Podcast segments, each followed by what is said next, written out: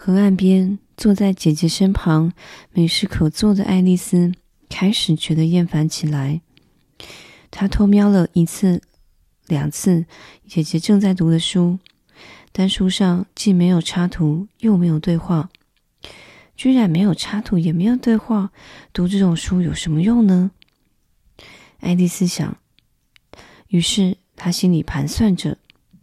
他尽可能集中精神，用力去想，因为酷热的天气已经使得他昏昏欲睡，变得很迟钝了。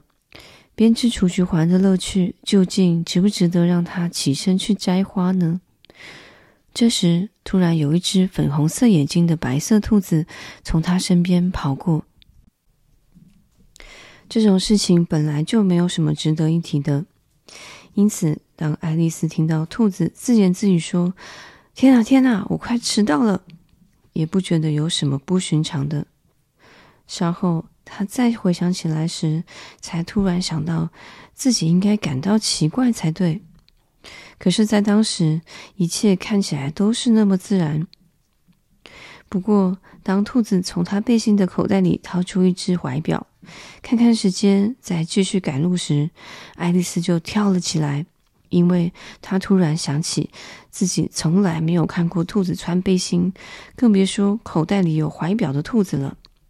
因此，在好奇心的驱使下，他越过了田野，追着兔子。很幸运的，正好看到他跳进树底下一个很大的兔子洞里。当爱丽丝跟着兔子跳进洞里时，她从没思索过要如何离开她进去的这个世界。刚开始，兔子洞就像是一条直而长的隧道，然后倏然下降，因为变化的太突然，爱丽丝根本还来不及想，就跌进了这个深井般的洞里。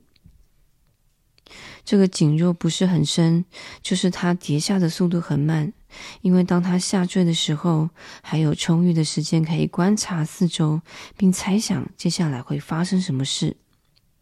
刚开始，他还试着往下望，想看清楚自己会掉到哪里，但下面太暗了，什么也看不到。然后他看了看井的四周，发现周围都是碗橱和书架，挂钩上挂满了地图和画。在经过其中一个架子的时候，他便顺手拿了一个果酱瓶，上面标示着“橘子果酱”。但令他失望的是，那是个空瓶子，他不敢随便扔了它，怕打伤了下面的人。于是，在经过另一个厨子时，便将瓶子放了回去。嗯，爱丽丝想，有过这次的经验后，从楼梯上摔下来就不算什么了。家人一定会觉得我很勇敢的。不，我才不告诉他们呢。就算我从屋顶掉下来，我也不说。如果这种事真的可能发生的话，跌呀跌啊，就这样不断的往下跌，似乎整个坠落永远没有终止。他大声的对自己说：“不知道现在我已经掉到多深了，我一定来到地球的中心点。我看看，我想应该有四千里深了吧。”因为爱丽丝曾在学校学过这类的算术课程，虽然现在不是炫耀知识的好机会，不过反正也没人听到。再说，做个练习也不错。对，没错，大约就是这个深度。可是不晓得这里的经纬度是多少。爱丽丝根本不知道什么是经纬度，她只是觉得这样的字眼讲出来很有水准。现在他又开始了，照这样下去，搞不好我会穿过整个地球，来到一个人们头在底下的世界，这该多么有趣呀！我想那应该叫做不相容性吧。他很高兴这次没有人听到，因为他用的字眼似乎不太正确。不过我应该问问这个国家的名字，也许我该说：“这位女士，请问一下。”这里是纽西兰还是澳洲？当他这么说的时候，还行个屈膝礼。你能想象在空中坠落的情况下还行屈膝礼吗？你做得到吗？我这么问，他一定会当我是个无知的小女孩。不，我不会这么问的。